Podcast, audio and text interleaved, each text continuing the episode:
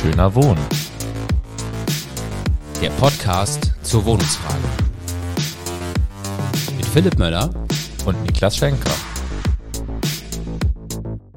Hallo und herzlich willkommen zu Schöner Wohnen, der Podcast zur Wohnungsfrage. Mein Name ist Niklas Schenker und neben mir sitzt Philipp Möller. Hallo. Und wir wollen uns auch heute wieder mit den Wohnungsfragen unserer Zeit beschäftigen. In unserer letzten Folge haben wir uns ja ganz entschieden mit der Enteignung der Wohnungskonzerne beschäftigt.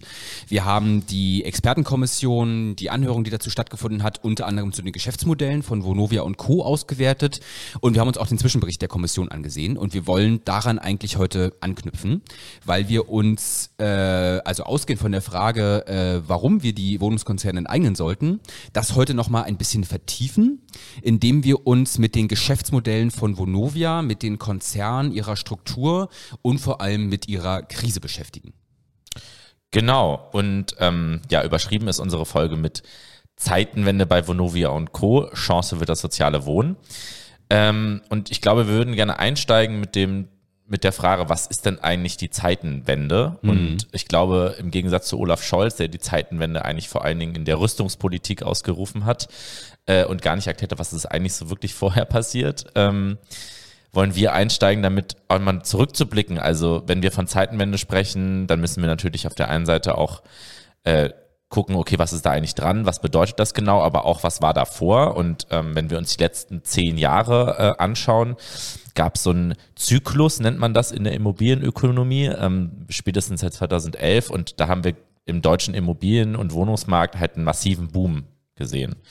Also wir haben steigende Mieten, den Mietenwahnsinn, den äh, kennt natürlich jeder. Wir hatten aber auch ganz äh, explodierende Immobilienpreise und auch mhm. Bodenwerte, mhm. also vielfach von diesen gestiegenen Immobilienpreisen sind ja tatsächlich, dass der Preis für Grund und Boden für Grundstücke so massiv in die Höhe gegangen ist. Ähm, und wir hatten Thema börsennotierte Immobilienaktiengesellschaften, finanzialisierte Wohnungswirtschaft, Vonovia und Co. Äh, auch einfach einen massiven Boom bei den Aktienwerten ja. der, der börsennotierten Immobilienaktiengesellschaften. Also Vonovia äh, ist in den DAX aufgestiegen. Ich glaube, das war sozusagen eigentlich das, das Zeichen dafür, dass die finanzialisierte Wohnungswirtschaft auch einfach ein großer Wirtschaftsfaktor geworden ist ähm, und dass sie sich quasi ganz massiv etabliert hat. Ähm, die Vonovia hatte eine, eine ganz massive Ankaufsstrategie gefahren. Das heißt, sie hat einfach ganz viele andere Unternehmen aufgekauft. Letztes Jahr, äh, wir erinnern uns, die große Übernahme von der Deutschen Wohn, von ihrem Hauptkonkurrenten. Ähm, die ging ja auch groß durch die Presse, war ja kurz vor der Wahl auch tatsächlich in Berlin. Und ähm, auf der anderen Seite natürlich hat auch dieser Aufstieg der, der finanzialisierten Wohnungswirtschaft und der Immobilienriesen, wie ich sie hier gerne, wie ich sie immer gerne bezeichne, auch eine wachsende Kritik quasi an diesen Geschäftsmodellen ähm, hervorgerufen, also an den steigenden Mieten, an ähm, sozusagen der Ziehung verschiedenster äh, Hebel, um Mieterinnen und Mieter einfach auszupressen, also Wohnungsbestände aufzuwerten und Mieterinnen und Mieter auszupressen. Und gleichzeitig ähm, hat von diesem Immobilienboom nämlich nicht nur die professionalisierte, finanzialisierte Wohnungswirtschaft profitiert, sondern tatsächlich eben auch kleinere Eigentümer.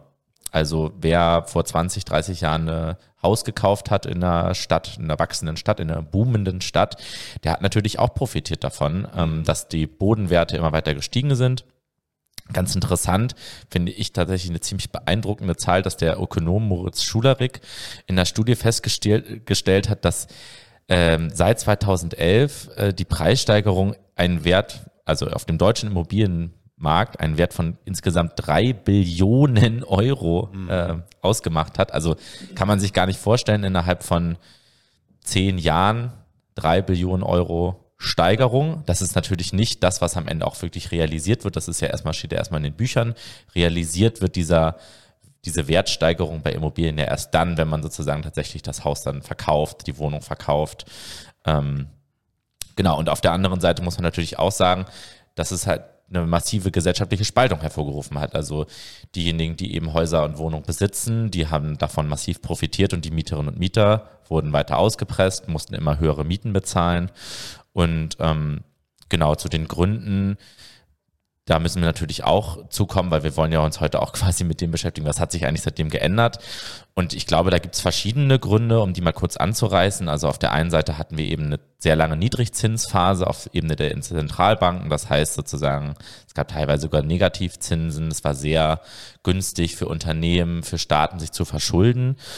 Und ganz viele Investoren, die früher eigentlich in Staatsanleihen investiert haben, die das eben als sichere Anlage hatten, Pensionsfonds, also wo, wo Leute ihre private Rentenvorsorge quasi äh, rein investieren, die haben sich dann aus diesen Staatsanleihen zurückgezogen und dann in das Betongold investiert, weil das als sichere Wertanlage gang, äh, galt und sozusagen höhere Renditen versprochen hat als eben diese Staatsanleihen.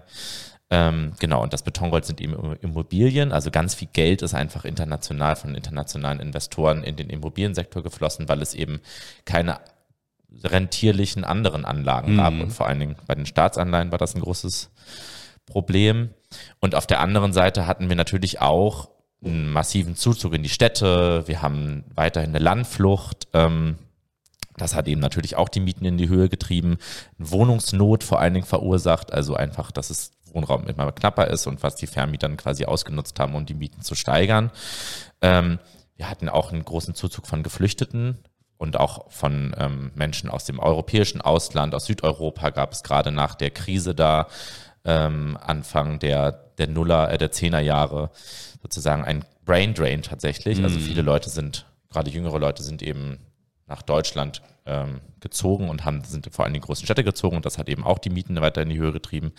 Und, und ich glaube, das ist der letzte Punkt, ähm, die Politik hat einfach nicht darauf reagiert oder zu spät ja. darauf reagiert. Also wir haben, glaube ich, 2014 die Mietpreisbremse eingeführt äh, auf, auf Bundesebene ähm, und die das war sozusagen eine der ersten wirklichen Regulierungsinstrumente. Ähm, da werden wir natürlich auch nochmal drüber sprechen, aber die ist halt recht wirkungslos geblieben. Mhm. Die begrenzt ja auch nur die Mietsteigerung bei Neuvermietung. Und die hauptsächliche Antwort war eben bauen, bauen, bauen, egal was, egal wo, egal wer. Mhm. Ähm, und auch sowas wie der soziale Wohnungsbau, das kam dann im Laufe der, der Zehnerjahre so ein Stück weit sozusagen, ist Berlin, glaube ich, 2014 ist in den sozialen Wohnungsbau wieder eingestiegen, aber halt viel zu spät und es gab sozusagen, hätte eigentlich die Notwendigkeit gehabt, dass man schon viel früher sozusagen wieder Instrumente zieht, um auch für Entlastung zu sorgen. Ähm, und deswegen hatten wir eben quasi diese, ja, diesen Mietenwahnsinn, den Immobilienboom und ein Stück weit eben kein wirkliches Gegensteuern der Politik dagegen. Und ähm, wir wollen uns jetzt quasi nochmal damit beschäftigen, weil Vonovia, wir wollen heute die Zeitenwende am Beispiel nicht nur der Vonovia, aber vor allen Dingen auch der Vonovia ähm, illustrieren und darüber diskutieren und euch erklären. Und äh, Niklas wollte noch mal ein bisschen was erzählen, quasi, wer Vonovia eigentlich ist und ähm, genau, woher die eigentlich kommen. Genau, weil ich meine, die Frage, warum Vonovia? Vonovia ist nicht nur der größte Wohnungskonzern Europas mittlerweile. Also 623.000 Wohnungen bewirtschaftet Vonovia ähm, europaweit, 550.000 davon im eigenen Eigentum. Sondern Vonovia ist auch noch der größte, äh, mit ganz großem Abstand größte Enteignungskandidat in Berlin. Äh, und das ist unter anderem dadurch äh, passiert, dass Vonovia im letzten Jahr 140.000 Wohnungen der Deutschen Wohnen übernommen hat. Also eigentlich müsste man jetzt sagen Vonovia und Co. enteignen, äh, weil jetzt Vonovia und Deutsche Wohnen ähm, faktisch ein Unternehmen geworden sind. Ähm, also um nochmal die Marktmacht, sage ich mal, oder die begrenzte Marktmacht in Berlin zu beschreiben. In Berlin hat Vonovia alleine 180.000 Wohnungen. Das sind 10 Prozent des gesamten Berliner Wohnungsbestandes. Wenn man jetzt noch die also selbstgenutzten Eigentumswohnungen ähm, abzieht und jetzt noch die, sage ich mal, landeseigenen und genossenschaftlichen öffentlichen Wohnungen abzieht, dann könnte man also sagen, dass Vonovia fast jede fünfte private Mietwohnung, die in Berlin vermietet wird, ähm, gehört Vonovia. Also das ist schon wirklich ein äh, ganz relevanter Faktor in Berlin. Ich glaube, zur Konzern- und Aktionärstruktur muss man gar nicht so viel sagen. Äh, das sind halt 740 äh, unterschiedliche Unternehmen, die jetzt äh, zumindest im letzten Jahr in Konzernabschluss mit einbezogen wurden. Davon sind mehr als 450 in Deutschland ansässig. Also von irgendwie Handwerkerfirmen, Energietochtern etc. etc. alles Mögliche.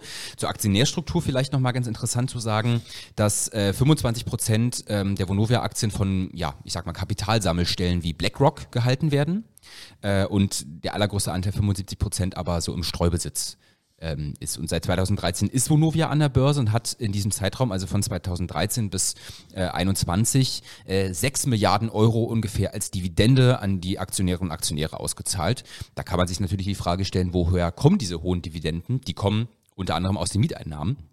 Also wenn man einfach mal ähm, sich anschaut, 2020 waren es 950 Millionen Euro, die als Dividende ausgezahlt wurden, 2021 1,3 Milliarden Euro. Wenn man das mit den Mieteinnahmen, den jährlichen Mieteinnahmen von Vonovia in Beziehung setzt, dann kommt man also auf die Formel, dass bis zu 45 Prozent der Mieteinnahmen einfach faktisch an die, äh, als Dividende an die Aktionäre ausgezahlt wurden. Da gibt es ja auch, ähm, das ist ja tatsächlich so eine Zahl, die immer wieder mhm. viel diskutiert wird. Ähm, wenn man das auf Twitter schreibt, dann kommen direkt die Immobilientrolle und genau. äh, zweifeln diese Zahlen an. Wir werden euch in den Show Notes dieses Mal wirklich, ja, genau. bei der letzten Folge haben wir es nämlich vergessen, werden wir aber im Nachhinein noch machen. Ähm, werden wir euch mal äh, quasi eine Berechnung, wie wir auf diese Zahlen kommen. Das hat nämlich der Knut Unger ausgerechnet, der ist ganz lange aktiv bei den kritischen Immobilienaktionären und ähm, genau, der kennt sich halt mit der Wohnung sehr gut aus und der kommt eben zu dieser Zahl, die Niklas gerade genannt hat. Ja.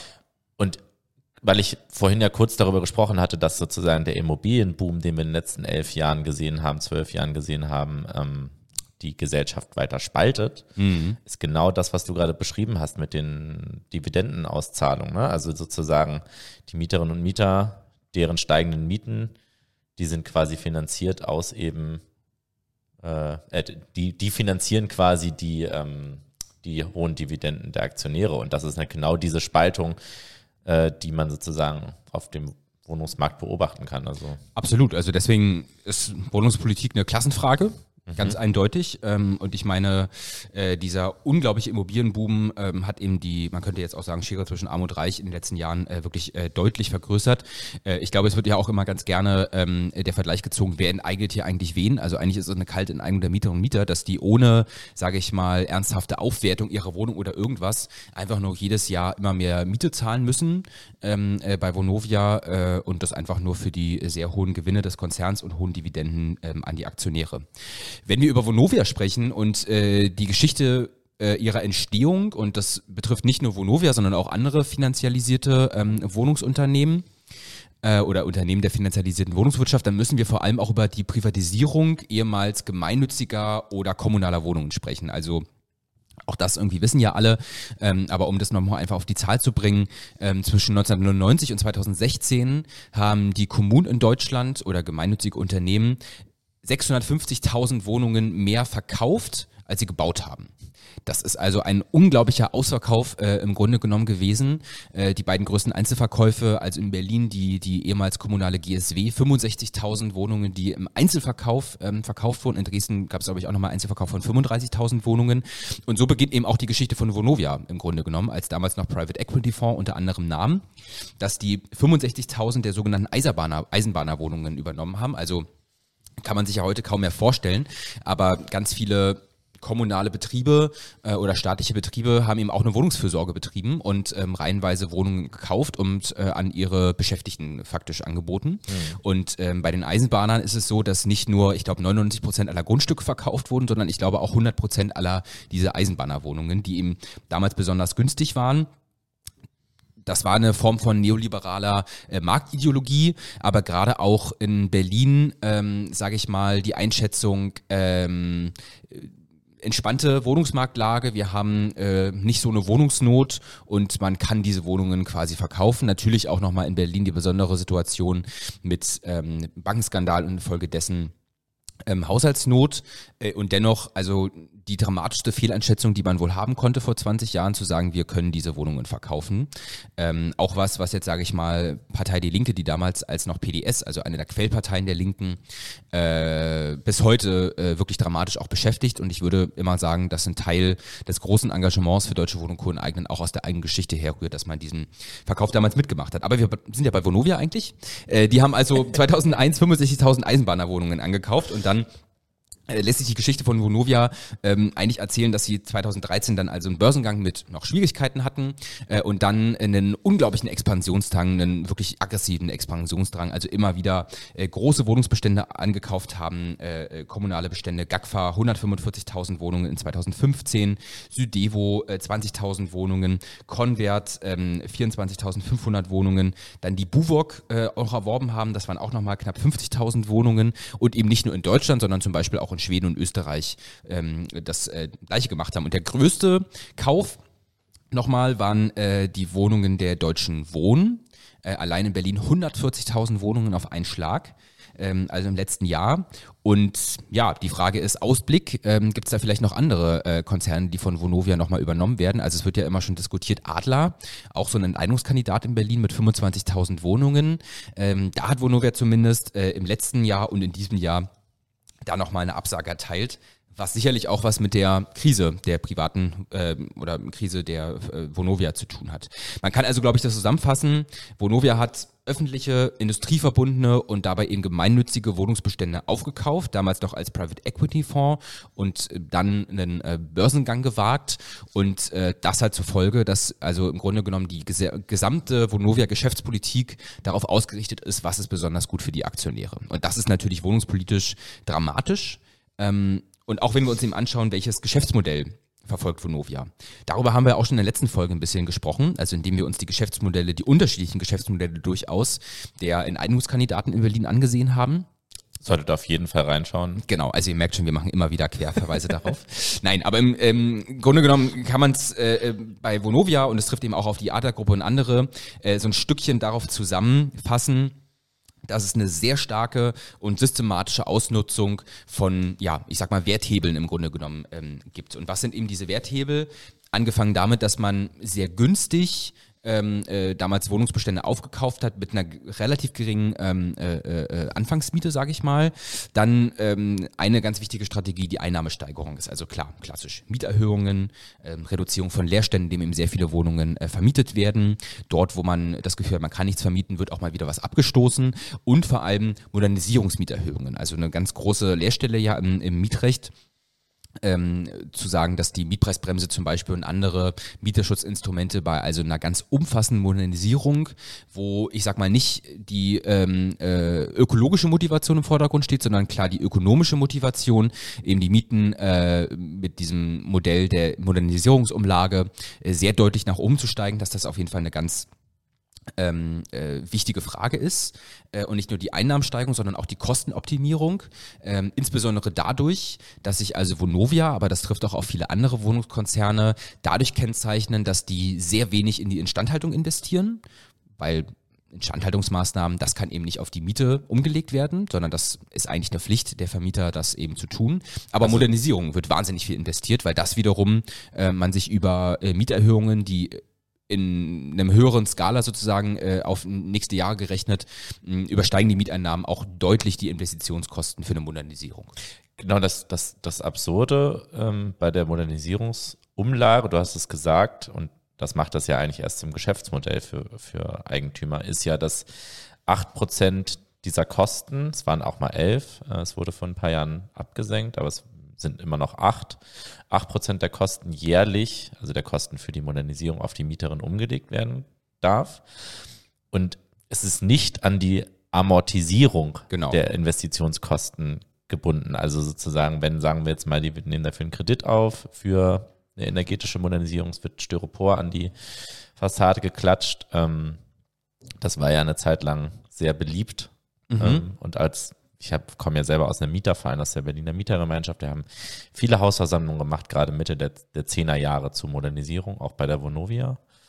Ähm, und diese Kosten, die werden sozusagen, müssen die Mieterinnen dauerhaft zahlen. Also nicht nach der Amortisierung, nach dem Ablauf oder nach der Rückzahlung dieser Investitionskosten könnte man ja sagen, okay, zumindest dann danach äh, müsste die Miete wieder gesenkt werden, aber nein, das bleibt so. Und mhm. insofern ähm, ist das sozusagen für Vermieter da auch eine gute Möglichkeit, um ihre Einnahmen zu steigern, wenn dann ihre Kosten wieder drin sind. Absolut. Also Vonovia hat ganz maßgeblich davon profitiert, dass sich der Staat faktisch aus der Wohnungspolitik zurückgezogen hat, indem zum Beispiel ganz viele Bestände verkauft wurden und dass die Wohnungspolitik auf ja, eine sehr marktliberale ähm, Form ähm, reduziert wurde. Zu sagen, also wir können eben mit so einem Modernisierungs, ähm, mit der Modernisierungsumlage können eben äh, sehr hohe Mieterhöhungen ähm, eingetrieben werden. Spannend noch bei Vonovia ähm, ist auch, wenn man sich die Geschäftsprozesse anschaut, also was, worüber wir jetzt auch bei den landeseigenen Wohnungsunternehmen zum Beispiel in Berlin diskutieren, ähm, Insourcing von Dienstleistungen dass das auch bei Vonovia eine ziemlich große Rolle spielt. Also dass die für ganz viele verschiedene Dienstleistungen ähm, eigene Dienstleister haben äh, und auch darüber nochmal bestimmte äh, Zusatzgewinne ähm, generieren können. all das, worüber wir geredet haben, also dieser enorme Expansionsdrang, äh, enorme Mietsteigerung, äh, hat alles überhaupt gar keine positiven Effekte auf die soziale Wohnungsversorgung. ähm, und ich meine, gerade die Deutsche Wohnen äh, wurde sich auch deswegen als äh, Name für eine sehr gute Kampagne ähm, überlegt, weil äh, mit dieser Strategie natürlich verbunden ist, dass ähm, Mieter und Mieter äh, irgendwann auf die Barrikaden gehen müssen faktisch äh, und sich dann eben ja auch organisiert haben. Und insofern steht äh, gerade Vonovia als Konzern auch immer wieder im Fokus. Ähm, und deswegen sprechen wir auch heute über die Krise bei Vonovia und welche Chance, Fragezeichen, das auch für Mieter und Mieter bieten könnte. Genau. Oder ob es überhaupt Chancen bietet oder nicht eigentlich eher die Situation noch weiter verschlimmern wird. Mhm. Darauf werden wir auf jeden Fall im Laufe des Gesprächs eingehen. Genau, wenn wir die Zeitenwende uns anschauen, also wir gucken nochmal zur Erinnerung, wir gucken eben zurück auf zehn Jahre Immobilienboom, den Aufstieg der finanzialisierten Wohnungswirtschaft. Vonovia ist jetzt im DAX als erstes, als erster Immobilienkonzern. Ähm, und das, äh, ne, Rolf Buch äh, war, also Rolf Buch ist der Vorstandsvorsitzende der, der Vonovia, war sozusagen ein Star, könnte man so sagen, weil er eben die Vonovia in den, in den DAX geführt hat. Und Rolf Buch und sein äh, schönes Unternehmen, ähm, die sind tatsächlich jetzt, ähm, ja, sagen wir mal, äh, in schwierigere Fahrwasser geraten. Also äh, ganz eindeutig kann man das, glaube ich, oder auch recht ein, ein, einsichtig kann man das feststellen an dem gesunkenen Aktienwert. Also letztes Jahr im August ähm, stand der, der Wert der Aktie noch bei fast 50 Euro, 48 Euro 19 Cent. Äh, und tatsächlich hat er sich jetzt im Oktober ähm, bis zum Oktober diesen Jahres um mehr, also mehr als halbiert. Da war der sogar bei äh, nicht mal mehr 19 Euro. Mhm.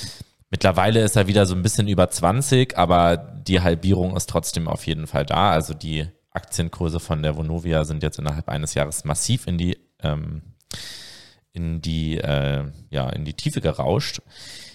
Und das trifft nicht nur die Vonovia, sondern das trifft auch diverse andere Börsen oder alle, alle anderen börsennotierten Immobilienaktiengesellschaften, wie sie am Fachjargon heißen. Ähm, also auch Instone, Grand City Properties, ähm, die Deutsche Wohnaktien LEG. Die haben alle herbe Verluste, was die Aktienwerte angeht, um mehr als 50 Prozent teilweise.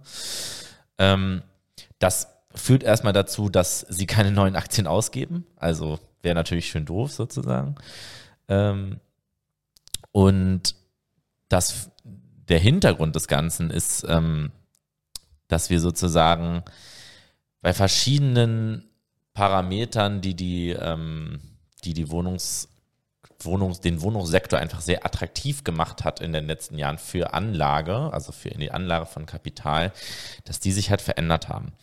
Ich glaube, ganz grundsätzlich, ich habe ja gesagt, für den Immobilienboom war neben den engen Wohnungsmärkten verantwortlich, dass ähm, wir sehr niedrige Zinsen oder eine Nullzinsphase hatten auf Ebene der Zentralbanken und dass sehr, sehr viele ähm, Investoren quasi in dieses Betongold investiert haben, um ihr Geld da zu parken, um noch irgendwie Rendite darauf zu generieren.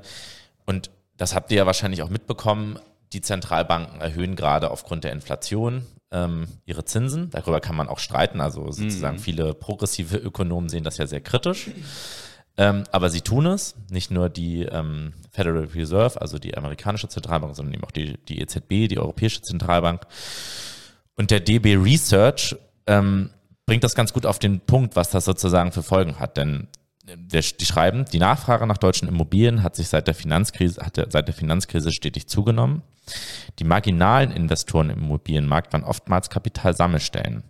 Für sie waren Immobilien ein Ausgleich für den Mangel an rentierlichen Anlagen ich ja erklärt. Also gibt sozusagen, es gab wenig Alternativen, deswegen ist man dann in den Immobiliensektor gegangen. Ähm, doch, schreibt die deutsche Immobilien, äh, die, der DB Research weiter, doch der Anleihenmarkt bleibt regelmäßig das traditionelle Kerngeschäft von Pensionsfonds und Versicherungen. Pensionsfonds, Rentenfonds, Versicherungen, Lebensversicherungen ja. sozusagen, da wo Leute investieren, ähm, private Kleineigentümer, aber auch sehr, sehr große, mhm. vermögende äh, Einzelpersonen. Und dann schreiben sie weiter, Daher dürften sie ab einem gewissen Zinsniveau Anleihen, also Staatsanleihen, wieder gegenüber, gegenüber Immobilien präferieren. Also das, was ich versucht habe auch zu erklären, ist eben ein ganz wesentlicher Faktor ist, es gibt sozusagen wieder attraktive Alternativen bei der Anlage. Geld fließt ab aus dem Immobiliensektor. Und das ist sozusagen der eine Punkt. Und der andere Punkt ist, dass wir durch die Inflation ähm, tatsächlich eine ganz stark steigende ähm, Entwicklung haben, was die Investition, Investitionskosten angeht. Also alles wird teurer. Auch natürlich sozusagen der Neubau und äh, die Modernisierung wird teurer. Und ähm, das, also kannst du an verschiedenen, der Bau, es gibt so Baukostenindexe, wo dann festgeschrieben wird, okay, sozusagen, was kostet so ein Neubau, was kostet irgendwie eine Investition äh, in, in Modernisierung. Und da haben wir innerhalb eines Jahres bundesweit eine Kostensteigerung bei diesen Baukosten äh, von 16,5 Prozent. Mhm. Also es wird sozusagen sehr viel teurer, in den Neubau zu investieren, in die Modernisierung zu investieren. Und wir haben auch eine Knappheit durch den Ukraine-Krieg sozusagen, weil bestimmte Baustoffe kamen eben aus der, ähm, aus der Ukraine oder auch aus Russland, Beispiel Bitumen, was man auf den Neubau sehr, sehr viel braucht. Und die beiden Faktoren, also sozusagen steigende Baukosten und auch Materialknappheiten, führen dazu, dass es einfach sehr viel weniger Neubau gibt ähm, und sich Investoren aus diesem Neubau zurückziehen. Ähm, und das ist sozusagen der zweite Punkt der Immobilien, äh, der Zeitenwende auf dem Immobilienmarkt. Also nicht nur eine negative äh, Aktienkursentwicklung, sondern tatsächlich auch ähm, zurückgehende Neubauten. Also Clara Geiwitz, Bauminister, Bundesbauministerin, hat ja diese Zahl ausgegeben, 400.000 Wohnungen sollen pro Jahr ähm, neu genehmigt werd, werden oder fertiggestellt werden. Ähm, und diese Ziele beim Neubau, wir haben in Berlin diese Zielmarke 20.000 Wohnungen sollen pro Jahr fertiggestellt werden, die sind in ganz, ganz weite Ferne gerückt, weil wir haben sozusagen die, die explodierenden Baukosten, wir haben die Materialknappheiten und wir haben die steigenden Zinsen. Und diese steigenden Zinsen sind nicht nur auf Ebene der Zentralbanken, sondern eben auch bei den Bauzinsen, also die Bauzinsen, die sozusagen für Immobilienkredite beim Neubau oder auch beim Ankauf von Immobilien ausgegeben werden. Und die haben sich jetzt seit Anfang des Jahres vervierfacht von 1% mhm. auf 4%. Und all das zusammen macht es halt für private Investoren total unrentabel, in diesen Neubau zu investieren. Deswegen sind diese Wohnungsbauziele auf Bundesebene, auf Berlin-Ebene Makulatur. Und wir haben sozusagen auch Statistiken, die sagen, dass die Baugenehmigungen bundesweit um 10 Prozent eingebrochen sind gegenüber dem Vorjahr, also massiver Rückgang. Tatsächlich wissen wir aus Berlin, dass die kommunalen Wohnungsunternehmen davon ein bisschen weniger stark betroffen sind als die privaten, weil die privaten bauen eben für Rendite und die kommunalen Stück weit sozusagen mehr für den Bedarf. Und sie haben natürlich auch eine größere Finanzkraft, weil das Land Berlin oder auch andere Bundesländer eben in diese kommunalen Unternehmen äh, investieren. Genau, aber sozusagen, das ist jetzt der zweite Punkt, also zurückgehende Neubauten, obwohl der Bedarf riesig ist. Ich habe ja gesagt, der Zuzug in die Städte ist ja nach wie vor da. Und der dritte Punkt ähm, sind tatsächlich, da gibt es eine große Diskussion drum, aber auch die ersten Zahlen schon, sind sinkende Immobilienpreise. Mhm. Ähm, das Handelsblatt hatte letztens gemeldet, dass das Vergleichsportal Immowelt äh, flächendeckend sinkende Immobilienpreise ähm, meldet. Und das, da hat, die haben eine Studie rausgegeben, dass in 12 von 14 Großstädten ähm, im Vergleich zum Vorjahr quasi ähm, die Immobilienpreise zurückgegangen sind. Das erste Mal seit eben diesem Anfang dieser, dieser Boomphase vor zehn Jahren. Ähm, die Preise sind immer noch ziemlich hoch, aber zum Beispiel in Hannover gab es jetzt innerhalb von, von wenigen Monaten einen Rückgang um vier Prozent. Und es gibt auch Analysten, die sagen, es könnte sogar eine Preisreduzierung bis zu 20 Prozent in, den, mm. in, den, in der kommenden mm. Zeit folgen. Also das ist sozusagen der dritte Punkt äh, bei, den, bei der Zeitenwende. Also wir haben sinkende Aktienwerte, wir haben steigende Zinsen. Das macht es sozusagen sehr viel teurer zu investieren. Wir haben die, ähm, den sinkenden Neubau und wir haben jetzt sozusagen auch noch äh, die einbrechenden Immobilienpreise. Und ja. all das ist sozusagen etwas, was natürlich die Wohnungsunternehmen unter Druck setzt, weil es wird alles sehr viel teurer und gleichzeitig sinken die Werte von ihren von Immobilien, was ja quasi ihr wesentliches Geschäftsmodell ist. Ganz genau. Und ich glaube, gerade zur Frage der Zinsen ähm, wollen wir das gerne nochmal was reinhören. Äh, wir haben ja letzte Woche, wie gesagt, auch schon äh, über die Expertenkommission für Gesellschaft und die Anhörung dort gesprochen. Ähm, könnt euch unbedingt auch empfehlen, auch das packen wir nochmal in die Show Notes, einen aktuellen äh, Text von Daniel Zimmermann und Knut Unger in der äh, Rosa-Luxemburg-Stiftungsreihe Standpunkte. Genau, für alle, die äh, uns auf YouTube äh, äh, ansehen, die konnten das gerade sehen. Ähm, und wir hören mal rein, weil der Daniel Zimmermann war eben auch bei dieser Anhörung und hat nochmal insbesondere über das Problem der steigenden Zinsen für Vonovia gesprochen. Zinsen, das ist ein großes Problem. Sie sind an mehreren Stellen ein großes Problem. Neubauprojekte wären natürlich viel unrentabler oder überhaupt nicht mehr rentabel. Deshalb haben die sofort im Frühjahr LEG, Vonovia gesagt, Neubauprogramme, die sie so zaghaft begonnen haben, äh, gekappt, eingestellt, soweit möglich und äh, erstmal abgesagt. Das ist völlig klar, warum und völlig verständlich. Das geht anderen auch so. Ähm, und das Gleiche gilt auch für Modernisierungsmaßnahmen. Drastisch runtergefahren, dieses Jahr schon, aber auch fürs nächste Jahr, weil es dann nicht mehr äh, finanziell so attraktiv ist. Und äh, ich, wichtiger Punkt noch, den möchte ich dann doch noch sagen. Ähm, das hat natürlich einen riesen, kann Riesenauswirkungen auf die Finanzierung haben. Vonovia hat ungefähr 47 Milliarden Schulden in den Büchern stehen. Die sind momentan finanziert zu einem Durchschnittszinssatz von 1,3 Prozent. Die letzten beiden Anleihen, die Vonovia begeben hat, jetzt kürzlich in Höhe von 1,5 Milliarden, zwei, also jeweils 750 Millionen, mit einem Coupon von 4,75 und 5 Prozent. Wenn das jetzt sozusagen dauerhaft so weitergeht, dann explodieren sozusagen die Zinszahlungen. Und das ist ein großes Problem. Das kennzeichnet eigentlich die Krise, will ich damit sagen. Die Frage der Refinanzierung, jedes Jahr 4 Milliarden bei Vonovia abzulösen, neu zu refinanzieren, das setzt die Unternehmen gerade unter Druck. Und das hat natürlich was damit zu tun, wie in dieser Boomphase äh, dieses, äh, das Unternehmen aufgebaut worden ist. Bevor wir darüber reden, was das für Mieter und Mieter bedeutet, müssen wir uns nochmal anschauen, wie reagiert jetzt Vonovia auf diese Entwicklung. Und ich glaube, auch das kann man nochmal in aller Kürze im Grunde genommen auf drei äh, Folgen oder Reaktionen oder so ähm, zusammenfassen. Also einerseits hat das natürlich für Vonovia die Folge, dass es also jetzt sehr viel schwieriger ist, sich Geld am Kapitalmarkt zu besorgen, wo was Anleihen betrifft, aber auch eben Ausgaben von Aktien. Ähm, und wie reagiert Vonovia darauf? Einerseits, dass sie äh, ziemlich zu Beginn eigentlich schon äh, der Entwicklung, ich glaube im Februar, März diesen Jahres, äh, umfassende Mieterhöhungen ähm, angekündigt haben. Also ich glaube, da gibt es auch dieses Zitat von Rolf Buch zu sagen, wenn die Inflation jetzt dauerhaft bei 4% liegt, dann müssen auch die Mieten künftig jährlich dementsprechend ansteigen.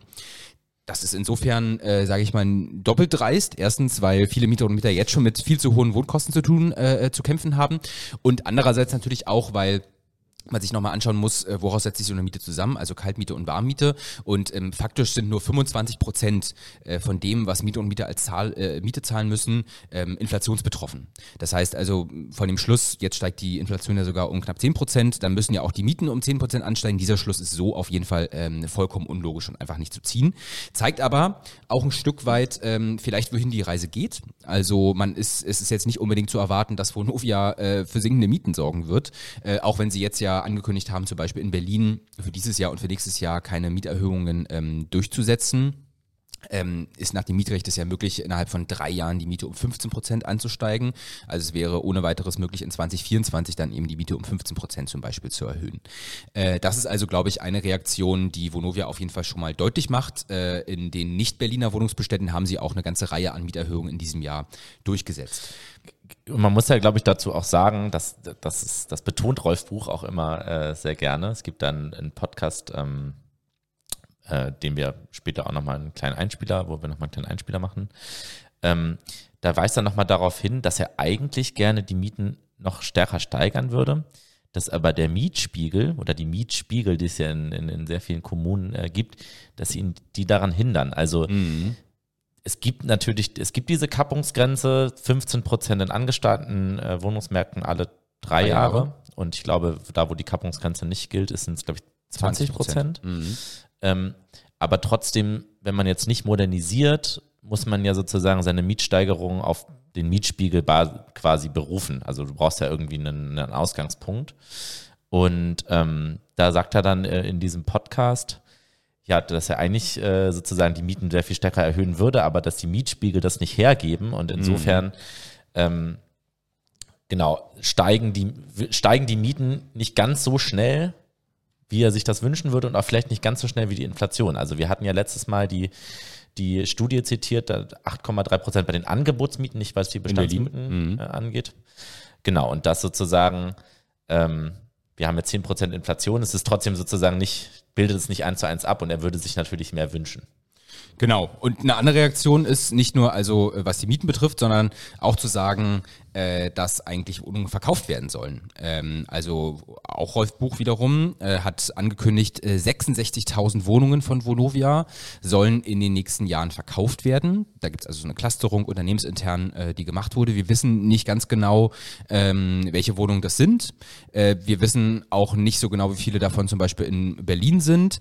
Angekündigt ist aber, dass das nicht unbedingt als Paketverkäufe erfolgen soll, sondern an ganz unterschiedliche ähm, Eigentümer. Und trotzdem stellt sich natürlich die Frage, von diesen 66.000 Wohnungen sollen da größere Pakete dennoch vielleicht an manche kommunale Wohnungsunternehmen oder so äh, verkauft werden. Aber was sind das für Immobilien? Da gibt es vielleicht auch einen kleinen Einblick oder einen kleinen Ausblick. Ähm, weil sie sich das in Berlin anschaut, also als es diesen Vonovia und Deutsche Wohnen Deal gab, da wurden auch ein bisschen als Wahlkampfgeschenk ähm, der SPD und auch ein bisschen, um zu versuchen, Deutsche Wohnen Co. eigenen ähm, die Luft äh, äh zu nehmen, dass eben nochmal knapp 15.000 Wohnungen äh, aus dem Bestand von Vonovia an äh, kommunale Wohnungsunternehmen in Berlin verkauft wurden für Marktwert was für Vonovia damals äh, gut war, weil sie sehr schnell an äh, viel Geld gekommen sind. Und dieser Ankündigung des Wohnungsverkaufs auch mit so einer stetigen Selbstbeschwörung im Grunde genommen einhergeht, ähm, immer wieder zu betonen, sie haben ganz viele Interessenten und Vonovia hat ganz viele tolle Wohnungsbestände und alle reißen sich geradezu danach, ähm, diese diese ähm, ja diese diese Wohnung im Grunde genommen anzukaufen. Ähm, ob das wirklich so ist, das lässt sich nochmal dahingestellt sein, weil man muss einfach nochmal ähm, ja darstellen, dass das, was Vonovia jetzt äh, als ähm, Werte für ihre Wohnungen angibt, quasi, also um Frage der Immobilienbewertung, dass das natürlich die Spekulationspreise erstmal sind. Und die Frage ist, ob diese Spekulationspreise tatsächlich in Wert gesetzt werden. Ich meine, man könnte sicherlich vermuten, dass ähm, also das ganze Thema Repricing ist ein ganz großes Thema auch in der in der Szene, sage ich mal. Mhm. Ähm, und meine These wäre jetzt aber schon so ein Stück weit, dass es ein großes Interesse auch in der Szene geben wird, dass jetzt nicht reihenweise Wohnungen zu weit unter den spekulativen Marktpreisen äh, verkauft werden, sondern dass schon mit äh, großer Macht auch versucht wird ähm, und irgendwelchen Risikokapitalsammelstellen oder so dann eben auch diese äh, äh, Dinge in Wert zu setzen, weil das sonst andersrum eben auch eine Kettenreaktion durchaus auslösen könnte, wenn jetzt mhm. also Vonovia ganze Reihe an Wohnungen viel günstiger verkauft, als sie das vielleicht eigentlich vorhaben. Mhm. Genau, also das Repricing ist, ist, ist genau ähm, das Stichwort. Also ich hatte ja gesagt, ein Teil der Zeitenwende ist, dass die Immobilienpreise sinken langsam, aber sie sinken. Und Repricing heißt im Endeffekt, dass man sich das auf Immobilien messen tatsächlich. Es gab diese äh, Expo Real, das ist eine der wichtigsten, wenn ich die Leitmesse quasi für der Immobilienwirtschaft, wo das Thema Repricing quasi ganz im, im Vordergrund stand, wo dann darüber diskutiert wird, wie viel könnten denn die Immobilien noch wert sein? Wie viel kriegt man da potenziell auf dem Markt? Und dann schaut man sich quasi an, äh, was gab es für Deals, also Verkäufe und was sozusagen waren da äh, äh Käufer auch bereit zu zahlen und wie weit sozusagen äh, gibt es von den, von den maximal möglichen äh, Preisen dann Abschlag nach unten. Und diese Diskussion läuft gerade. Und Vonovia, deswegen betonen sie es ja immer mit den, sie haben so viele Interessenten und alle wollen ihre Wohnung kaufen, weil sie natürlich ihren Anlegern ähm, verdeutlichen und suggerieren müssen, ja, wir werden die Wohnung, die in unseren Büchern sehr, sehr hoch bewertet sind, also ganz spekulativ quasi ähm, bewertet sind, mit sehr, sehr hohen, zu sehr, sehr hohen ähm, Preisen, die werden wir zu diesen Marktpreisen auch verkaufen können. Und wir haben ganz viele Interessenten. Und das wird sozusagen die interessante Frage sein. Also wenn Sie diese Wohnung auf den Markt werfen, ich glaube, etwa die Hälfte davon soll ja als Einzeleigentum, also an mhm. sozusagen Einzelverkäufer, äh, Einzelkäufer gehen. Vielleicht auch die Mieterinnen und Mieter, aber ich habe ja gesagt, die, die Zinsen steigen, also sozusagen es wird sehr, sehr viel teurer, heute ähm, eine Wohnung anzukaufen, weil eben die Kreditzinsen für diesen Immobilienkredit so massiv jetzt vervierfacht äh, gestiegen sind, also sie haben sich vervierfacht. Und die werden es wahrscheinlich nicht sein. Sie werden jetzt nee. nicht Wohnungen zu Maximalpreisen kaufen, wenn sie überall lesen, äh, die Preise könnten einbrechen. Das führt natürlich sozusagen zu höheren Kosten und auch zu der Angst, dass wenn Sie jetzt zu einem hohen spekulativen Wert kaufen, dass Sie diesen Wert quasi gar nicht am Ende nach 30 Jahren oder wie auch immer ähm, dann da rauskriegen, also wenn Sie es nochmal verkaufen wollen. Äh, das wird sozusagen eine sehr interessante Auseinandersetzung sein. Absolut. Genau. Und ich meine, eine dritte Reaktion, auch die ist äh, insofern ähm, ein bisschen logisch daraus ablesbar, was du ja auch äh, dargestellt hast über die steigenden äh, Zinsen und die Schwierigkeiten, Investitionen durchzuführen, dass eben Vonovia gerade angekündigt hat, die Investitionen massiv herunterzufahren. Also in 2022 wollte Vonovia insgesamt zwei Milliarden Euro investieren, also sowohl in Neubau als auch in Modernisierungen. Und jetzt wurde aber schon angekündigt, dass ähm, sehr viel äh, äh weniger zu bauen, also nur noch ähm, und weniger auch in die Modernisierung Modernisierung zu investieren, also noch ungefähr 850 Millionen Euro. Das klingt jetzt noch wahnsinnig viel. Das ist aber für ein Unternehmen der Größe von Vonovia ähm, tatsächlich gar nicht ähm, so wahnsinnig viel. Und äh, Vonovia nicht nur angekündigt, sondern auch faktisch umgesetzt hat, ganz viele eigentlich geplante Wohnungsbauprojekte gerade ähm, zurückzustellen. Oder einfach ähm, so, das ist jetzt auch nichts, was Novo Novia betrifft. Die sinkenden Baugenehmigungen ähm, haben natürlich was damit zu tun, dass gerade äh, ganz viele eben gerade private Projektentwickler äh, oder ähm, Leute, die Wohnungen bauen wollen, ähm, äh, sagen, dass sie, dass sie das eben zurückstecken. Also nochmal zusammenfassend, ähm, angekündigte Mietsteigerungen, angekündigter Verkauf von Wohnungen zu spekulativen Marktpreisen und einen Cut bei Investitionen in Neubau und Modernisierungen. Und dann stellt sich natürlich die Frage, wie reagiert die Politik darauf? Und im Grunde genommen sind das die gleichen zwei Reaktionen, die es auch die ganze Zeit davor schon gab. Also ich meine, ähm, die Berliner SPD äh, steht er ja so ein Stück weit für eine eher sehr marktliberale Ausrichtung, ähm, die das Motto ausgegeben hat, Kooperation statt Konfrontation, auch also natürlich im Gegensatz zu Deutsche Wohnung Kunden eigenen zum Beispiel und eben zu Regulierungsansätzen. Ähm, und da war die Idee, neben einem Wohnungsbündnis, was es zum Beispiel schon in Brandenburg und Hamburg und anderen Bundesländern gibt, das jetzt auch auf Bundesebene zu machen. Das war ja so eins der zentralen wohnungspolitischen Vorhaben von Olaf Scholz und auch der Berliner SPD. Und man kann aber eigentlich sagen, dass die Zeitenwende in der Immobilienwirtschaft vielleicht bei der SPD einfach noch nicht so richtig angekommen ist, ähm, weil für eine Politik von Zugeständnissen und ich sag mal im weitesten Sinne Sozialpartnerschaft äh, ist das einfach gar nicht die Zeit. Also mhm. aus einer rein ökonomischen Motivation heraus ähm, ist das für ein Vonovia eine Zeit, wo sie aus ja, ökonomischer Logik heraus eben Mietsteigerungen ankündigen müssen, Wohnungen verkaufen wollen und weniger bauen. Und in diesem Wohnungsbündnis war ja die Logik zu sagen, ihr macht ein bisschen Mieterschutz und dafür erleichtern wir euch den Wohnungsbau. Und zu beiden Dingen hat Vonovia eigentlich eine ziemlich klare Absage erteilt. Also insofern ist es eigentlich eher die Zeit für Konfrontation äh, statt Kooperation.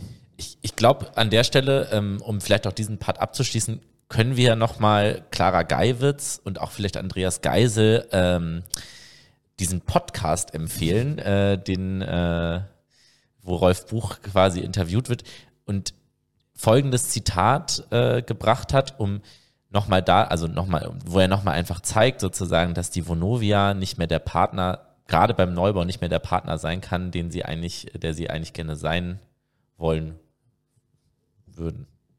Doch, die Situation tangiert uns insofern, dass wir jetzt höhere Mieten bezahlen müssen, höhere Baupreise haben und deswegen die Wirtschaftlichkeit mit den gegebenen Mieten schwieriger werden. Und wir reagieren darauf, indem wir weniger Bestand bauen, beziehungsweise weniger Bestand auf unsere eigene Bilanz nehmen.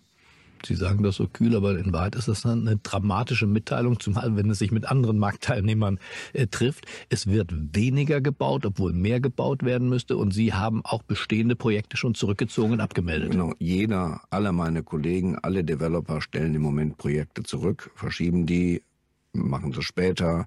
Insbesondere die Phase, bevor man den Bau tatsächlich in Auftrag gibt, also wenn man die Baugenehmigung hat, das ist jetzt ein rationales Vorhalten im Moment einfach den Auftrag auszuzögern, bis die Finanzierungsbedingungen, bis sich die Bedingungen wesentlich wieder verbessert haben. Und das, was ich, was ich sehr interessant finde, also das, der Podcast ist von The Pioneer, verlinken wir auch in, in den Show Notes. Was ich sehr interessant finde, ist, dass er nicht nur ankündigt, wir werden uns beim Neubau zurückhalten, sondern dass es genau die Projekte betrifft, wo man schon eine Baugenehmigung hat. Und ja. wir haben in Berlin seit über zehn Jahren oder seit Ewigkeiten schon immer eine Diskussion über die sogenannten Bauüberhänge, nämlich ja. wo es baureife Baugrundstücke gibt, wo es schon eine Baugenehmigung gibt, wo die Investoren aber nicht bauen. Und was Frau Rolf Buch in diesem äh, Podcast ankündigt, ist nichts anderes, als dass die Vonovia und andere Developer, Developer sind Projektentwickler, private Projektentwickler, die eben Wohnungen hochziehen für Rendite, äh, dass die jetzt sozusagen den Bauüberhang äh, massiv steigern werden, weil sie werden ihre Grundstücke, wo sie schon Baugenehmigung für haben, einfach liegen lassen. Ja. Und ob sich die Verhältnisse nochmal in Zukunft ändern. Also sozusagen mittelfristig sehe ich weder sinkende Zinsen noch sozusagen äh, wird sich die Baukostenfrage äh, so schnell lösen lassen. Also die Baukosten werden hoch bleiben. Das heißt, der private Wohnungsbau fällt aus und die sitzen dann sozusagen auf ihren Grundstücken, äh, auf ihren baureifen Grundstücken und werden dann nicht bauen. Also diese, diesen Ausschnitt, den müsste man wirklich mal Andreas Geise vorlesen, äh, damit er mal versteht sozusagen, was hier eigentlich gerade passiert und wen er sich da eigentlich in seinem Bündnis als Partner angelacht hat. Absolut. Und ähm, das stellt eigentlich nochmal diese ganze, diese ganze Politik eben der Bündnisse schließen, ähm, einfach wirklich ad absurdum. Also das ist gerade, also mindestens nicht der Zeitpunkt ist. Ob das jemals der Zeitpunkt war, äh, ist nochmal eine andere Frage. Also Vonovia ist ja noch nie bekannt dafür gewesen, äh, einen Beitrag zur sozialen Wohnungsversorgung zu leisten, aber das wird eben in nächster Zukunft nicht unbedingt äh, besser. Und das führt uns natürlich zu der eigentlich ja alles entscheidenden Frage, was heißt das jetzt für Mieterinnen und Mieter? Und ich glaube, ähm, auch das ist äh, einigermaßen offensichtlich. Also wenn jetzt Vonovia ankündigt, weniger in den Wohnungsneubau zu investieren, investieren, dann ist das natürlich insofern erstmal schwierig, weil wir ja tatsächlich das mit engen Wohnungsmärkten in den Städten zu tun haben ähm, und man jetzt natürlich stark bezweifeln kann, dass der Wohnungsneubau von Vonovia und diesem anderen Konzern ähm, äh, günstige Mieten am Ende hervorbringt, aber es gibt ja teilweise Verpflichtungen auf, ja, bei, bei sehr großen Bauprojekten gibt es die sogenannte kooperative Baulandentwicklung in Berlin, wo also 30 Prozent, künftig sollen es eigentlich 50 Prozent der neu gebauten Wohnungen als sogenannte Sozialwohnungen errichtet werden. Das ist auch ganz interessant, dass es äh, auch in der Szene äh, sozusagen diskutiert wird, ob man nicht sogar verstärkt in den Bau von Sozialwohnungen ähm, geht, weil äh, gerade das ja eine ziemlich sichere Rendite erstmal verspricht, weil das Geld ja aus der öffentlichen Förderung kommt und man dafür, ich sag mal in manchen Bundesländern ja nur zwölf oder 15 Jahre eine Sozial- und Mietpreisbindung da anbieten muss, das ist natürlich äh, durchaus nochmal lukrativ. Also das wird, glaube ich, spannend zu beobachten sein, inwiefern jetzt als gewissermaßen Ausweichstrategie da also private Konzerne, die bisher, man könnte sagen, den sozialen Wohnungsbau boykottiert haben, inwiefern die jetzt vielleicht als Ausweichstrategie eben doch da investieren. Hm. Vielleicht noch dazu auch, dass ähm, das, was man beim Neubau eben wissen muss, dass das, was die Unternehmen, die Developer, wir sprechen jetzt mal hier in der, im Szene-Sprech, bleiben wir mal, ähm, was sie natürlich total umtreibt, ist, dass sie ihre Kalkulation, die sie gemacht haben für die Projekte, dass die quasi Makulatur sind, also mhm. weil eben die Bauzinsen und die Baukosten steigen und dass sie das, man spricht ja von einem dynamischen Marktumfeld, äh, in diesem dynamischen Marktumfeld quasi auch nicht mehr für die Zukunft sicher kalkulieren können. Also wir hatten ja in der Vergangenheit die Entwicklung, Projektentwickler haben Projekte hochgezogen, ähm, teilweise im Auftrag von Wohnungsunternehmen, also auch von den Kommunalen, die haben ja selber kaum, quasi selber kaum gebaut, eigenständig gebaut, sondern haben oft irgendwelche Priva privaten Projektentwickler beauftragt, aber auch andere Wohnungsunternehmen haben es gemacht. Und dann gab es sozusagen immer das Versprechen, okay, wir bieten, wir bauen das jetzt und wir bieten euch am Ende so und so viel äh, den und den, den und den Preis an. Und genau diese Kalkulationen, die können sie halt nicht mehr aufstellen. Also sozusagen, sie können nicht anfangen zu bauen und am Ende sicher sagen, da kommen wir am Ende bei raus, weil eben die Baukosten so massiv gestiegen sind. Also 16,5 Prozent alleine in einem Jahr ist natürlich massiv und das drückt natürlich die Rendite. Und das führt eben auch dazu, dass die Neubaumieten im frei finanzierten Bereich, also da, wo es keine Fördermittel gibt, äh, auf, in Berlin bei 20 Euro im Durchschnitt liegen. Also das ist das sind Zahlen, die hat der BBU, also der Berliner Brandenburgische Bund der Wohnungsunternehmen, Wohnungsverband, quasi in den, in den Raum gestellt. Und 20 Euro den Quadratmeter, da muss man einfach sagen, die Leute, die das leisten können, die ziehen eher ins Eigentum, wenn sie, wenn sie sich, also wenn sie sozusagen wirtschaftlich sehr gut aufgestellt sind.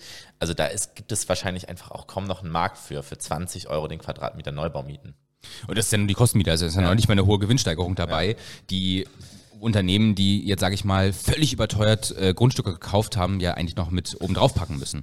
Also der Wohnungsneubau ist die These und man lässt es, es lässt sich jetzt ja schon auch äh, gut ablesen, ähm, äh, wird äh, massiv einbrechen, zumindest eben von den Privaten. Da diskutieren wir gleich nochmal drüber, ob das überhaupt so eine ganz schlechte Nachricht sein muss oder welche Chancen das auch bietet. Aber ich meine, was auf jeden Fall erstmal keine Chance bietet, ähm, ist äh, die klare Motivation, dass ähm, Wohnungsunternehmen stärker noch versuchen werden, äh, höhere Mieten abzuschöpfen.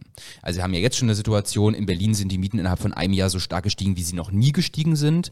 Ähm, und auch in vielen anderen Bundesländern lassen sich also bei den Angebotsmieten, bei den äh, wiedervermieteten Wohnungen oder die, die als erstes Mal vermietet werden, äh, wurden, eben sehr deutliche ähm, Mietanstiege verzeichnen.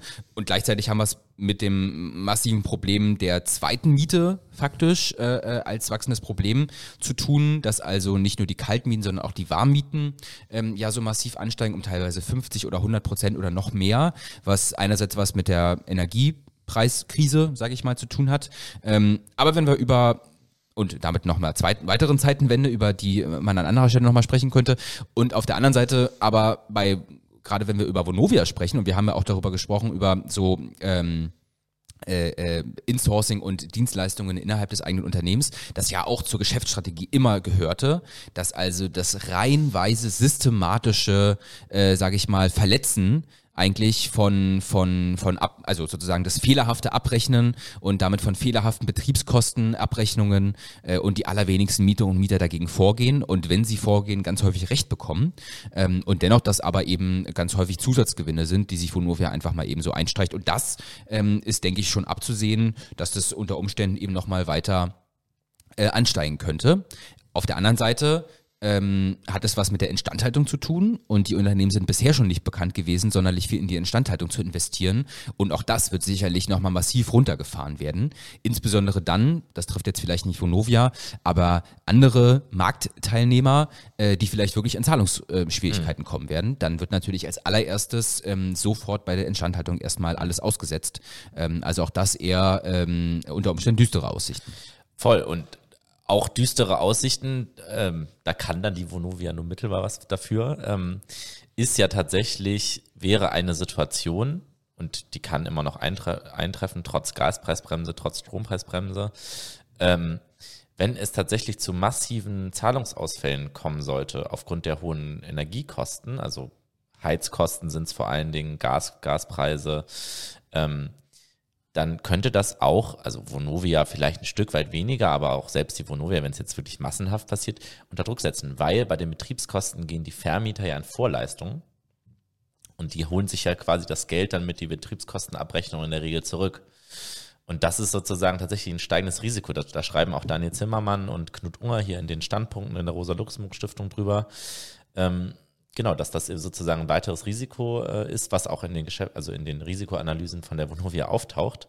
Deswegen sind die halt auch froh, dass jetzt die Bundesregierung das Wohngeld auf den Weg bringt ähm, und die Sätze auch für, das, für die Kosten der Unterkunft im Hartz IV anhebt, also im Bürgergeld jetzt ja ab 1.1., weil sozusagen für die allerärmsten Haushalte, was natürlich auch für die Betroffenen eine gute Sache ist, kann man ja nicht anders sagen, aber weil die allerärmsten Haushalte, die natürlich am ehesten zahlungsunfähig sein könnten, äh, jetzt quasi durch die Erhöhung des Wohngelds und Ausweitung des Berechtigtenkreises, genauso wie durch das neue Bürgergeld, wo ja die, Wohnkosten auch nochmal verbessert sind, ähm, dass sie da sicher, sicher sein können, dass sie quasi weiter zahlungsfähig sind, ihre Mieterinnen und Mieter mit dem, mit dem kleinen Geldbeutel.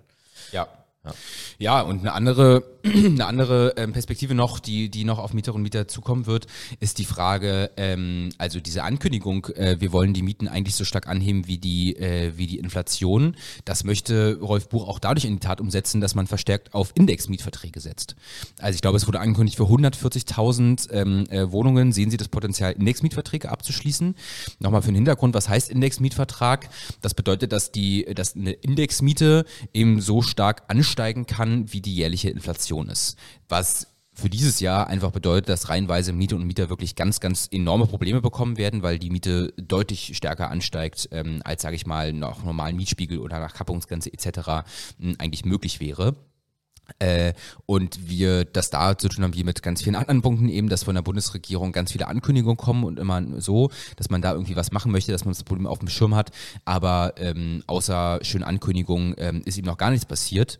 Und das führt uns ja eben auch gewissermaßen zur Frage, jetzt haben wir das alles aufgelistet, was heißt es für Mieter und Mieter, wie reagiert die Politik, was sind so die Schlüsse aus der Zeitenwende und ähm, ja, ich habe es gerade schon gesagt, äh, mindestens mal die SPD hat es auf jeden Fall nicht verstanden, was da gerade auf uns äh, zurollt und was diese Zeitenwende bedeutet. Es werden nämlich faktisch gar keine Schlüsse gezogen. Ja. Es wird das Wohngeld erhöht, es werden die ähm, Wohnkostensätze äh, für ähm, Hartz-IV-Berechtigte oder Bürgergeldberechtigte erhöht. Aber ansonsten setzt man weiterhin auf diese wirklich ja weitgehend wirkungslosen Bündnisse. Man stellt nicht die Wohnungsbauförderung un oder macht irgendetwas, sondern man hat einfach noch nicht so richtig begriffen, dass, äh, dass äh, sage ich mal, noch weniger Motivation gibt, weil unter Wien wie Vonovia ähm, wirklich einen Beitrag zur sozialen Wohnraumversorgung zu leisten. Aber das stellt eben natürlich auch die Frage, wenn jetzt die Politik bisher auf äh, Bundesebene und auch noch zu wenig auf äh, der Berliner Ebene ähm, damit wirklich umgeht, was, was müssten wir denn für Instrumente jetzt eigentlich diskutieren, um dieser Zeitenwende so ein Stück weit gerecht zu werden? Hm. Ja, das finde ich, also die Bundesregierung, ich, ich glaube, bei der SPD ist es, ist es nicht nur Unkenntnis der Situation. Die sitzen ja auch in vielen Bündnissen mit der Wohnungswirtschaft zusammen. Also ich glaube sozusagen, es gibt weiterhin dieses Beharren darauf, man will jetzt diese 400.000 Wohnungen, diese 20.000 Wohnungen auf Bundesebene, 20.000 Wohnungen in Berlin schaffen. Und sie, sie werden aber sicherlich von der Wohnungswirtschaft auch die deutliche Ansage gekriegt haben, dass das werden wir nicht schaffen. Das steht ja auch überall in der Presse. Ähm, und auf der anderen Seite, du hast gesagt Indexmietverträge. Ich, ich war letztens in einem, in einem Workshop zusammen mit Hanna Steinmüller, die ist bei den Grünen im Bundestag und auch im Bereich Mieten und Wohnen. Und da ging es auch um das Thema Indexmietverträge und dass man da eigentlich was machen müsste. Und sie meinte, naja, zuständig ist dafür Marco Buschmann, FDP, Bundesjustizminister. Äh. Und das ist sozusagen ne, Good Old Ampel ähm, auf Bundesebene. Good Old Ampel heißt, die FDP blockiert alles, die SPD und die Grünen sind aber offenbar auch nicht äh, in der Lage, sozusagen diese Blockadehaltung bei der FDP zu, ähm, zu lösen. Also ich glaube eigentlich, gerade bei so Thema Indexmietverträgen, ja, da ist eigentlich sozusagen das Problem offensichtlich. Also jetzt auch noch Leute zu zwingen, äh, wenn die Inflation hoch bleibt, irgendwie jährlich die Inflationsrate in der Miete abzudecken, das sind 10 Prozent. Äh, das führt natürlich auf, auf, auf, auf kurze Sicht ja schon zu einer Unbezahlbarkeit der Wohnung. Und da wird aber nichts passieren. Also das hat die Hanna Steinmüller in diesem Workshop auch angekündigt, dass sie meinte, ähm, da hat sie eigentlich selber auch gar keine Hoffnung, dass da irgendwas kommt. Stimmt, das hat Marco Buschmann, glaube ich, selber schon gesagt, dass er da gar keinen Anpassungsbedarf sieht, ja. selber in einer Indexmiet, also in einer Wohnung mit einem Indexmietvertrag wohnt. Ja gut, ähm, 20.000 Euro im Monat verdient. Ja. Ich glaube 30.000 sogar 30 knapp. Also da, da sagt sich das relativ einfach. Ähm, aber nun sind wir ja nicht die FDP ähm, und auch nicht die Ampel und deswegen müssen wir natürlich tatsächlich über Instrumente sprechen. Also kann, äh, haben ja die Folge auch überschrieben, ähm, Chance für soziales Wohnen, Fragezeichen, Ausrufezeichen, weil tatsächlich gäbe es ja vielleicht das ein oder andere Möglichkeitsfenster, was sich aus diesem Zeit, äh, Zeitenwende, also die man vielleicht ja auch damit noch überschreiben könnte, ein Stück weit werden sich ähm, Private auch aus bestimmten ähm, äh, Bereichen der Wohnungspolitik äh, stärker zurückziehen, Klammern müssen. Und insofern lohnt sich das wahrscheinlich schon. Also wir haben jetzt im Vorfeld äh, der, der, der Episode hier auch nochmal natürlich länger darüber diskutiert und wir sind schon natürlich nochmal zu dem Punkt gekommen zu sagen, wir müssen eigentlich über den Wohnungsneubau sprechen. Also was passiert, wenn diese ganzen privaten Wohnungsunternehmen gerade ähm, reihenweise die Projekte aufkündigen? Gäbe es eigentlich eine Möglichkeit, dass das ein Zeitfenster, Möglichkeitsfenster sein kann, um zum Beispiel gerade den kommunalen Wohnungsneubau, also der wirklich für bezahlbare Mieten noch stärker steht oder der gesteuert werden kann dazu, dass eben bezahlbare Mieten ähm, gebaut werden, ähm, äh, kann der gestärkt werden. Das ist eine Frage einerseits der Kapazitäten, also sowohl wie sind die, die kommunalen Wohnungsunternehmen aufgestellt, ist es auch eine Frage der Marktkapazitäten und darin liegt wahrscheinlich wirklich eine Chance. Also dass bisher, sage ich mal, Kommunale mit allen anderen Marktakteuren ähm, darum konkurrierten, um die eben knappen, um das knappe Material, um die knappen Arbeitskräfte etc. Und das vielleicht nochmal eine Chance bieten könnte. Und gerade vielleicht in der Richtung zu sagen, warum baut man nicht eigentlich jetzt eine kommunale Bauwirtschaft auf? Also warum versucht man nicht gerade auch jetzt äh, antizyklisch zu investieren und zu sagen, wir müssen eigentlich dieses Zeitfenster nutzen, die teilweise strauchelnden Projektentwickler, um da vielleicht eben so eine Form von kommunaler Bauwirtschaft, die vielleicht auch eben in die Zukunft reichen kann, ähm, ähm, da wirklich zu schaffen. Aber es ist natürlich häufig auch eine Frage der Grundstücke, und da würde ich sagen, ist die Entwicklung ähm, äh, durchaus offen. Also wir haben über die teilweise sinkenden Immobilienpreise gesprochen, aber ich weiß nicht, seit wie vielen Jahren äh, schon darüber geschrieben wird, dass jetzt aber wirklich die Spekulationsblase im Immobiliensektor platzt. Äh, da wäre ich jetzt wirklich mehr als zurückhaltend. Mhm. Ähm, aber ich glaube dennoch, dass genau diese Diskussion, also ob wir nicht jetzt den gemeinnützigen, den kommunalen Wohnungsbau auf andere Füße stellen können und jetzt irgendwie massiv fördern können und damit eben auch ähm, vielleicht keine 400.000 Wohnungen jährlich, aber eigentlich ist es ja gar nicht die entscheidende Zahl. Die entscheidende Zahl ist, wie viele bezahlbare Wohnungen können tatsächlich gebaut werden, um diese engen Wohnungsmärkte ähm, in den Städten äh, wirklich zu entspannen. Mhm. Äh, tatsächlich, also du hast gesagt, sozusagen, es sind die Kapazitäten, äh, die dann beim kommunalen Neubau, der ja quasi sozusagen ein Instrument wäre, wie die öffentliche Hand ihrer Verantwortung für die soziale Wohnraumversorgung gerecht werden könnte, wenn die Privaten ausfallen. Also nicht nur, wenn die Privaten ausfallen, es ist immer sinnvoll, kommunal zu bauen, aber die Dringlichkeit stellt sich jetzt nochmal stärker. Aber es ist neben den Kapazitäten natürlich auch eine Frage der Finanzen. Also mhm. sozusagen, sie müssen natürlich auch anders finanziert werden. Sie müssen, es müsste halt tatsächlich sozusagen ein Bauprogramm geben, ähm, dazu werden wir auch nochmal eine Folge machen zu einem öffentlichen Bauprogramm, äh, das sozusagen sicherstellt, dass auch wirklich ganz viel Geld dann in diesen kommunalen Neubau ähm, fließt, wenn der tatsächlich sozusagen die Lücke, die die Privaten hinterlassen, füllen soll. Denn bisher ist es ja so, überall in allen deutschen Städten haben die Privaten bei weitem den höheren Anteil gehabt, was den privaten Wohnungsbau, äh, was den Wohnungsbau insgesamt angeht, gegenüber den Kommunalen und den Genossenschaften. Ähm, und wenn der private Neubau jetzt ausfällt, das muss man ja auch ähm, wissen, das bedeutet ja sozusagen auch für die Bauwirtschaft, also für die Baubetriebe, die, was heißt ich, die Zementwerke, die, die, äh, die Handwerksbetriebe, die, die Architekten, die Planer, die alle von dieser boomenden Bauwirtschaft ja äh, profitiert haben. Also der Neubau, das ist ja auch Teil dieses Booms gewesen. Der ist langsam in Gang gekommen, aber es gab sozusagen innerhalb der, der 10er Jahre ja schon massiven Anwuchs an, an auch Neubau, also sozusagen im Vergleich zu den 10er als den 2000er Jahren. Da wurde ja ganz wenig gebaut, dann in den 10er Jahren tatsächlich auch mehr. Ähm, aber wenn jetzt quasi die Aufträge bei der privaten Bauwirtschaft einbrechen, dann ähm, geraten natürlich auch diese ganzen nachgelagerten Architekten, Planer, Bauwirtschaft in die Krise. Und da könnte der kommunale Neubau eine Perspektive bieten durch mehr Finanzen, durch eigene Kapazitäten, quasi der, diesen, diesen Rückgang ähm, ja, zu kompensieren. Und auch wenn man in die Historie äh, schaut, es, es gibt einen äh, Wohnungsforscher, den ich sehr, sehr schätze, Michael Harlow. Und Michael Harlow äh, hat ein sehr interessantes Buch geschrieben, 1995 ist rausgekommen und ähm, das werde ich auch in den Show Notes verlinken. Gibt es nämlich tatsächlich äh, auch für umsonst im Internet. Und der weist nach, dass es immer dann historisch große öffentliche Bauprogramme gab für breite Bevölkerungsschichten, wenn der Markt ausgefallen ist und immer nach großen gesellschaftlichen Krisen, also nach Kriegen, äh, wo einfach sozusagen das Kapital knapp war. Wir, wir haben einen Krieg, wir haben jetzt keinen Krieg in Deutschland, aber wir haben einen Krieg in Europa. Das ist ja sozusagen einer der wesentlichen Faktoren, warum wir die Zinswende haben, warum wir eine Bauknappheit an Baumaterial haben, auch explodierende Baukosten haben. Lieferketten sind sozusagen unterbrochen. Und das ist, das finde ich auch, also historisch sozusagen kann man das ableiten. Es gibt keine zwangsläufige Entwicklung dazu, aber äh, wenn der Markt sozusagen ausgefallen ist, gab es äh, gab es da sozusagen auch diese Reaktion mit öffentlichen Bauchungen. Aber es bleibt, das ist natürlich auch, es bleibt eine Frage der politischen Kräfteverhältnisse. Ja. Weil ein starker kommunaler Neubau, ein, ein bezahlbarer Neubau für breite Schichten der Bevölkerung, öffentlich ausfinanziert, wäre natürlich eine, neben einer Vergesellschaftung und einer harten Mietenregulierung eine Kampfansage an das private Wohnungsbaukapital. Das muss man natürlich auch ganz klar so sagen, weil deren Geschäftsmodell beruht ja darauf, dass die Wohnungsmärkte eng sind dass sie sozusagen auf Basis dessen die Mieten steigern können. Und wenn du jetzt den Neubau sozusagen im bezahlbaren Segment ausweitest und mehr Angebot schaffst, äh, stößt das auf äh, niedriger oder wird das zu niedrigeren Renditen und niedrigeren äh, Mieten langfristig führen. Und das natürlich entgegen der Interessen des, des privaten Wohnungsbaukapitals.